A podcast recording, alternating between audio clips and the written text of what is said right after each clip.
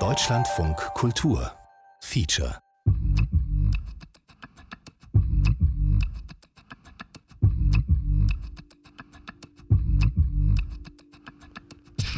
Voice Versa.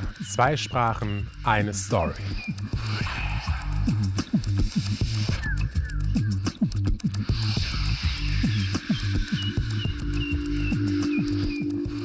Mein Name ist Dominik Jalö. Ich bin der Host dieses Podcast-Projekts von Deutschlandfunk Kultur und dem Goethe-Institut.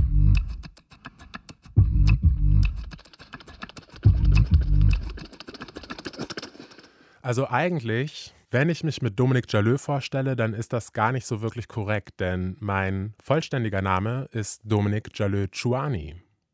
Meinen zweiten Nachnamen habe ich aber eigentlich schon ziemlich früh abgelegt, weil ich gemerkt habe, dass das die meisten Menschen in meinem Umfeld überfordert hat. Ich musste schon von klein auf immer meinen Nachnamen buchstabieren, es wurde nachgefragt etc. Und ja, das war mir zu lästig. Und was tut man nicht einfach alles, um es sich selbst einfacher zu machen? Oder sollte ich besser sagen, was tut man nicht alles, um es den anderen einfacher zu machen? Ich tatsächlich hatte es da noch ein bisschen leichter, weil ich in diesem Land geboren bin.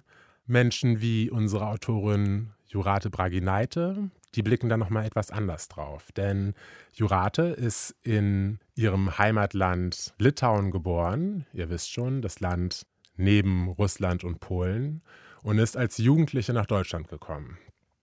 Ich stelle mir das ziemlich hart vor, wenn du so gerade in der Pubertät bist und deine eigene Identität findest und sie dann direkt wieder ablegen musst, weil das Umfeld einfach nicht drauf klarkommt. Jurata hat alles versucht, um sich perfekt anzupassen. Und jetzt hat sie das Gefühl, als wäre hinter ihr sowas wie ein leerer Raum. So beschreibt sie das jedenfalls. Ihr fehlt ein Stück Identität. Und da stellt sich mir die Frage, wenn perfekt integriert, geht dann zwangsläufig ein Stück Identität verloren? Wie Sam auf Litauisch und Deutsch.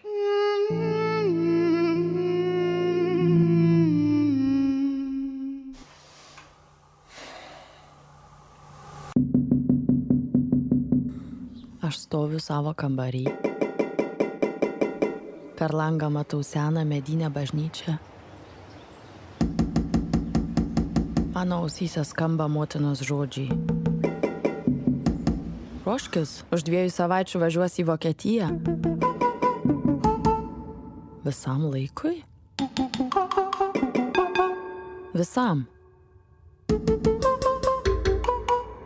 Visam? Visam.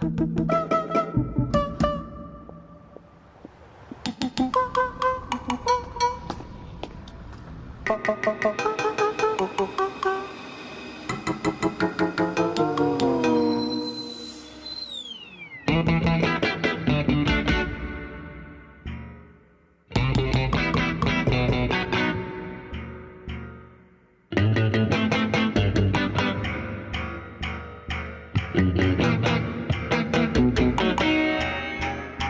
stehe in meinem Zimmer.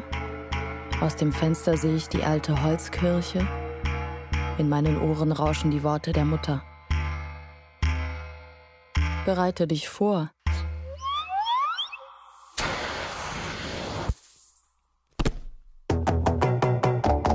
In zwei Wochen gehst du nach Deutschland. Für immer? Für immer. Das war 2002 und ich war 14. Nuo to laiko daug vandens nutekėjo. O mano prisiminimai apie pačią pradžią Vokietijoje lyg išnyko.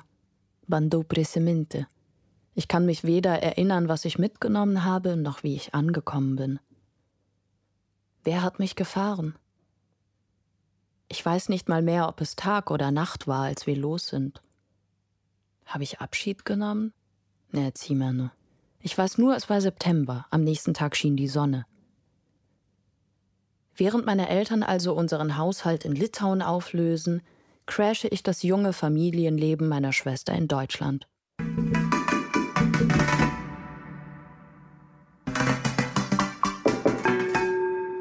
atsakomybė. Mm. Der gerecht zu werden, war auch nicht so einfach. Ja, sicher. Das frage ich mich äh, bis heute. Diese Frage stellte sich nicht. Das war der Situation geschuldet. Die Situation war da mhm. und ich musste schwimmen. Und wir sind dann geschwommen, weil du musstest auch schwimmen. Meine Schwester ist auch heute eher der pragmatische Typ. Warum sich den Kopf über etwas zerbrechen, was man sowieso nicht ändern kann? Und schwimmen mag sie eigentlich auch nicht. Sie ist zwölf Jahre älter als ich und lebt zu diesem Zeitpunkt schon seit ein paar Jahren in Deutschland. Mit Mann, Kind und Hund. Ji tuo metu dirba valytoje trijose skirtingose vietose. Kai baigė mokyklą, išvyko kaip dauguma jaunų žmonių uždarbiauti į užsienį. Ir taip ir nebegrįžo. Pasiliko visam. Mano Sesse. Sie ist ehrgeizig und arbeitet hart, um sich ein Leben zu ermöglichen, das sie sich wünscht. Komfortabel, schön und sicher. Sie hat mir vieles ermöglicht, worauf sie selbst verzichtet hat. Die Freiheit, sich zu erfinden, zu experimentieren. Nors aš beveik visada rašydavau dienoraštį, iš tų dienų jokių užrašų nėra. Man kann nicht gleichzeitig schwimmen und Tagebuch schreiben.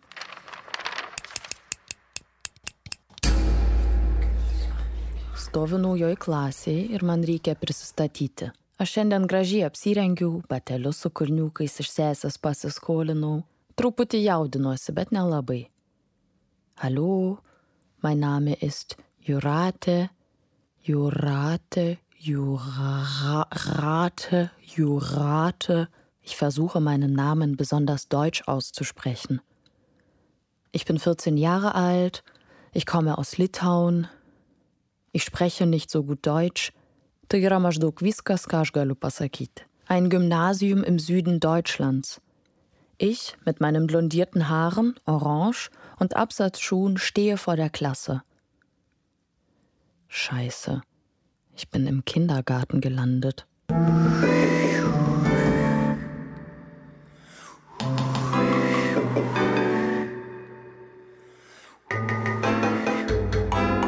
Wir schleppen unsere jugendlichen Körper im Kreis und schwitzen.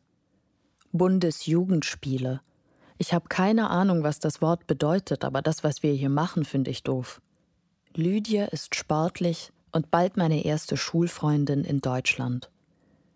Ihre Eltern sind sogenannte Russlanddeutsche, kommen aus Kirgistan. Ich spreche das erste Mal Lydia an. Ähm, ist, das ist noch nicht unsere Schule, oder? Das ist nicht unsere Schule, das ist unsere Schule. Krass. Es war ja schon so äh, eine Kleinstadt, ein Gymnasium, die Elite, vor allem Deutsch-Akademikerkinder. Und das waren halt wirklich die Masse, 80, 90 Prozent. Und im Prinzip waren wir zu dritt mit Migrationshintergrund noch zwei mehr so und dann kamst du noch. Also es schon sehr, sehr wenig. Und also man hat es mir ja nie angesehen, man hat es ja nicht gewusst vom Namen und von der Sprache her. Aber vom Mindset, glaube ich, einfach so, wie ich die Dinge sehe oder auch wie ich die Welt wahrnehme. Ich bin ja als kleines Kind nach Deutschland gekommen. Das heißt, im Prinzip habe ich ja die Migrationserfahrung nicht so direkt nachvollzogen, aber es war schon immer anders. Zwei Jahre später werde ich wegen eines Umzugs die Schule wechseln. In einer anderen Klasse neben zwei MitschülerInnen sitzen, beide Kinder migrantischer Eltern. Unsere Pausen werden wir mit dem Rauchen verbringen. Im Geschichtsunterricht werde ich den Zweiten Weltkrieg mit offenen Augen verschlafen, weil ich glauben werde, dass er mit mir nichts zu tun hat. Die Deutschen sollen da mal lieber zuhören.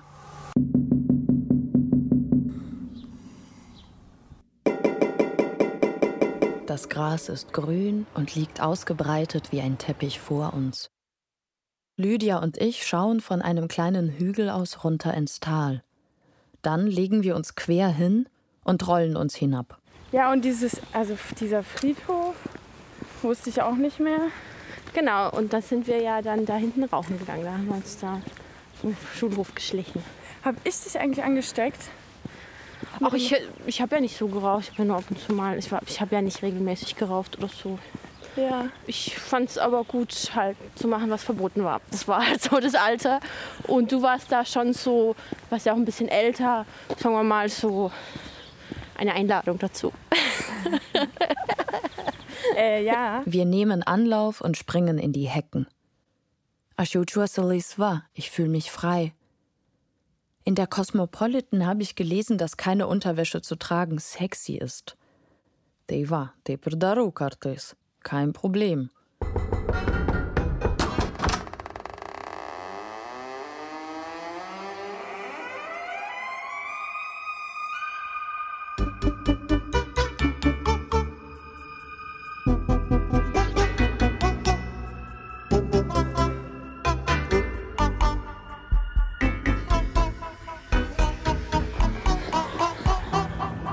Ein Gesicht, an das ich mich sehr gut erinnern kann.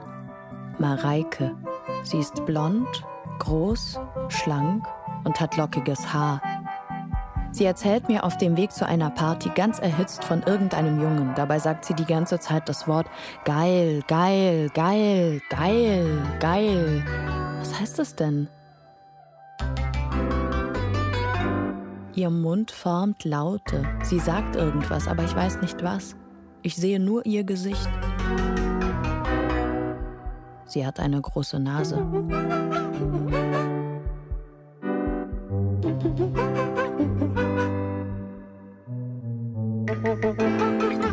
Ich habe nie wieder was von ihr gehört.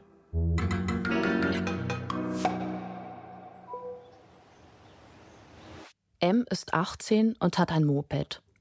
M hat eine Glatze und schaut immer böse.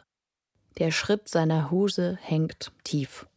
Aš jaučiuosi labai suaugusi ir manau, kad man būtinai reikia vaikino. Nes aš manau, kad taip turi būt.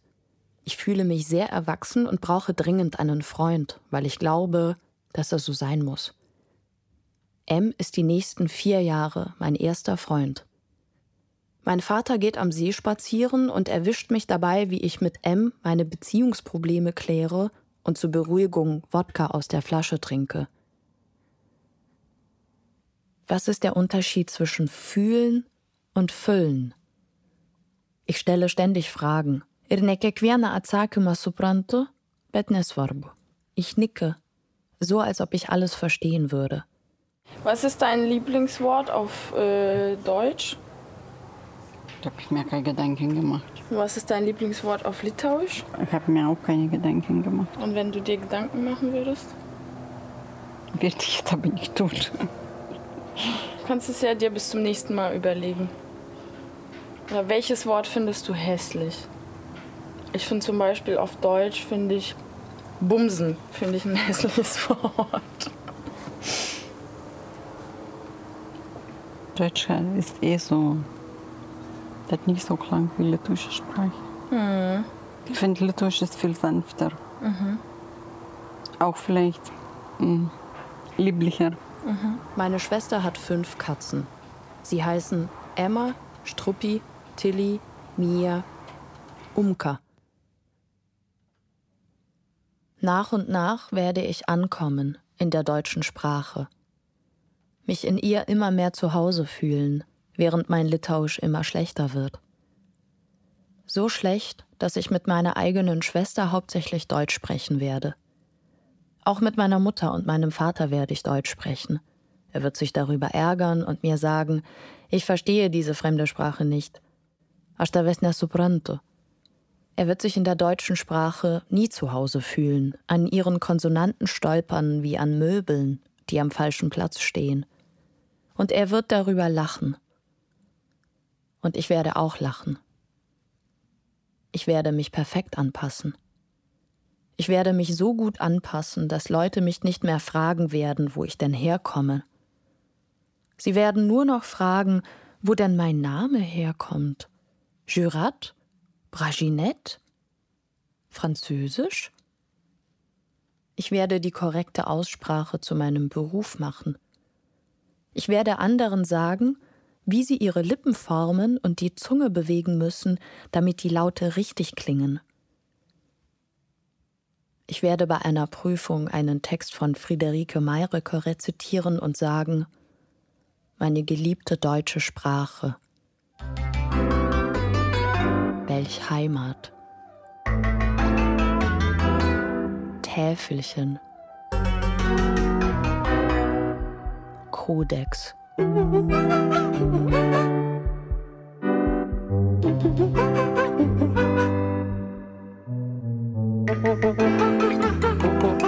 werde es nicht ganz verstehen.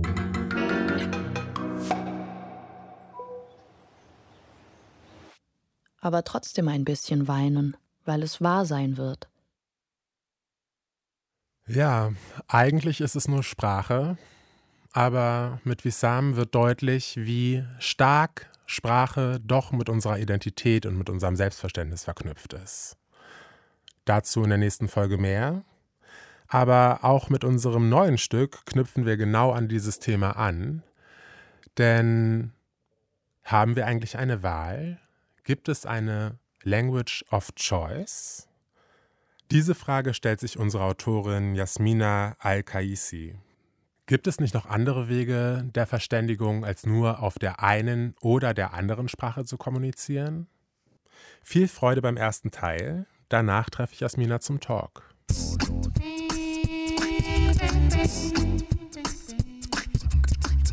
Mein Name ist Jasmina, Jasmina Al-Kaisi.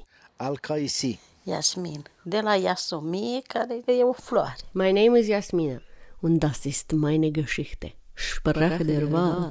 Language of choice. Questioning if ever possible to pick our language. I lost my language. Let's think for a moment what that could mean. It could mean I'm rejecting the language I'm speaking most often. Poate însemna că refuz pur și simplu limba pe care o vorbesc. Dar cu ce aș putea să înlocuiesc eu? What can I replace with this language I'm speaking most often? Aceasta este limba engleză. O limba engleză.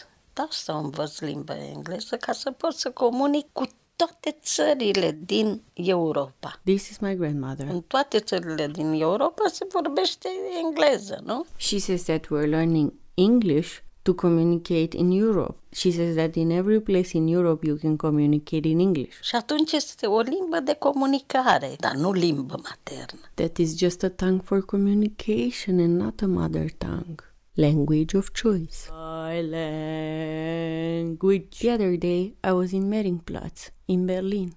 Someone from the place told me that in two square kilometers, 120 languages are spoken. If we do the math, that is the place that has the most languages in a so small space. Probably one of the most densely languaged place in the world. Basically, it's like an encyclopedia. I can speak English in Meringplatz. Why English? Out of the whole 120 languages. Why English? I flipped and I thought, I'm repulsed by that. Language of choice. I ah. remember when I was a child, I was breaking pages from my grandma's encyclopedia. Probably the most shiny ones were the ones with flags. Limits. Flags. Continente, steaguri. Limits. Borders. Limits. Territories. Languages. Definiții. Continente, steaguri, definiții, limbi, enciclopedia. What can a child know? I can only tell that that smooth paper let my fingers flow over them. I felt like I am knowledge. Eu sunt cunoaștere. I own knowledge. But I didn't, obviously. Years later, I still experience how these questions matter. Și care este, este capitala, capitala? În câte continente este împărțită planeta? Ce culori are steagul? Ce formă are continentul? It's like we're all shapes and numbers and forms. We are being given codes like the one I'm using now that I'm supposedly saying, I lost it where I'm trying the imagination, where I'm losing it, where I'm losing my language. Mi-am pierdut limba, am pierdut limba. Unde să o găsesc, unde să o găsesc, cu ce să It's one of those things that we are taking as a given. Oamenii, dacă au apărut pe pământ, s-au grupat pentru că era o necesitate ca să se grupeze. Deci trebuia să formeze grupuri sociale ca să poată să existe, să poată să se apere, să poată să-și procure hrana, să poată să se adăpostească, nu? She says here that people needed to group to exist and to defend and home and host and eat. S-au apărut grămăjoare, grămăjoare de oameni și au început să vorbească, să înțeleagă aceeași limbă. Și de au apărut și limbile, au apărut și populațiile, au apărut și națiile. And that's how languages are formed and nations as well. Propunerea mea. Language of choice. Chestionează. Question. Continente, steaguri, definiții, limbi. Inventează. Invent. Continente, steaguri, definiții, limbi. Forget. Uită și reformulează. Reformulate. So my proposal is to think about traveling through possibilities. Just like I was saying earlier, how I was traveling with my fingers in the big encyclopedia in my grandma's house. To fusion all of the colors of all of the flags and to imagine how would be the world if I could change it. And then to realize, Eu nu sunt Dumnezeu, I'm not God, and maybe, hopefully, just decide to change your own little world with your own little imagination. I'm proposing question Is it really ever possible to choose our language? Invent something like a new language. Forget forget some of the things you have been taken as a given. Reformulate your self-expression. Language of choice. Hey Jasmina, thanks for joining us. Thank you for calling. Jasmina, das Stück Language of Choice ist schon ein bisschen anders als die Stücke, die wir bisher hatten. Kannst du uns ein bisschen mehr darüber erzählen? Mm, so for me, language of a choice is an attitude in itself. Mm, I think it's it's it's an ideal somehow, an ideal question to think about, not polarizing, to not think in binaries, and to think of actually not knowing and to question a possibility which is so far away from us, um, which is supposed also to touch people in, se- in a sensitive way and to challenge the way they think about their speech and about their choices. I think it's an ideal that I am exposing while doing. I'm exposing very much my process because um, I believe that communication and being together in a fluid communication um, can actually create a better understanding of the future where we're just freeing our tongues rather than suppressing them with um, what is needed to be understood and not what is needed also to create and to play. Jasmina, das Verlieren der Muttersprache ist immer wieder Thema in deinem Stück. Was bedeutet das für dich? Well, I think it's actually a rather a loss of tongue and not necessarily a loss of language. It's also a play of words because that's what I'm saying in Romanian. And then I'm asking, where can I find my tongue again? Um, it's the same how I'm switching it then into German when I'm speaking about the tongue as an organ, as a part of the body. Mhm. So for me, it's actually a loss of sense for what I'm speaking in a way. And it's a bit a question mark of what is actually my language. Um, it's not only the mother tongue, because I'm also making metaphors about going on and on from one language to the other, because, anyways, in any language, there is another language. Together with it, also the possibility of the mouth, the pronunciation, and also the kind of geography we show when we speak Mhm. even a foreign language and sometimes our mother tongue, how it's traditionally called, because it changes and it carries also all the places you have been and you have lived. Glaubst du, dass sich mit dem Sprechen einer anderen Sprache auch die Attitude verändert? Mm, I think, apropos to this question of attitude, which is probably um, mm, maybe one of the elements of the expression of identity, let's say. Um, I must say that I I realize, and I'm very attentive in people, how when they're switching language, they're switching volume, they're switching energy, they're switching speed or pace of speaking, and they're switching gestures because I think uh, it's it's very interesting. We're working with radio; we're only hearing each other, but I am right now moving my right hand to explain myself because I want to be precise. Mm, I think the attitude comes also from this kind of need of having a punctuation. Um, it depends. In different languages, we have to speak different things, um, especially when we are foreigners somewhere. Bedeutet das oder ist es demnach so, dass wir auch in unterschiedlichen Sprachen unterschiedliche Persona haben? Mm, yeah, I'm I'm pretty sure there is something like that. Also, it's interesting that all that I said before is a bit about a sort of theatrality somehow. Mm, I also think that, as my colleagues, yeah, our colleagues in the podcast say, there are different things that we can speak mm-hmm. in different languages, especially in the languages of our families. Mm-hmm. I think that is maybe this kind of game of personas that we have. For me, English is the language where I can speak about everything mm-hmm. at any time. Um, it's probably just in my imagination, like mm. most of the things I'm saying. Mm-hmm. And I think maybe that's my art, let's say. That mm-hmm. um, probably I should put that in my biography that I can speak about anything I want in English because mm-hmm. it feels like I'm wearing a mirror. And somehow that has something to do with a persona, has to do something with a character. That is also about being very true to myself, but it ends up being a bit theatralic. Was bedeutet das für deine Identität?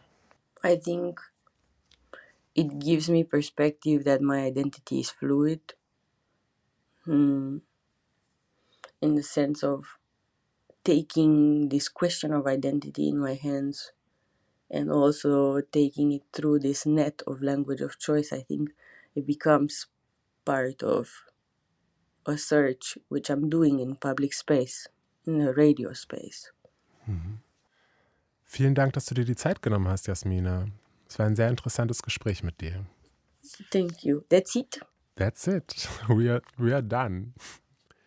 Wir sind nicht nur am Ende des Gesprächs, wir sind doch am Ende dieser Folge.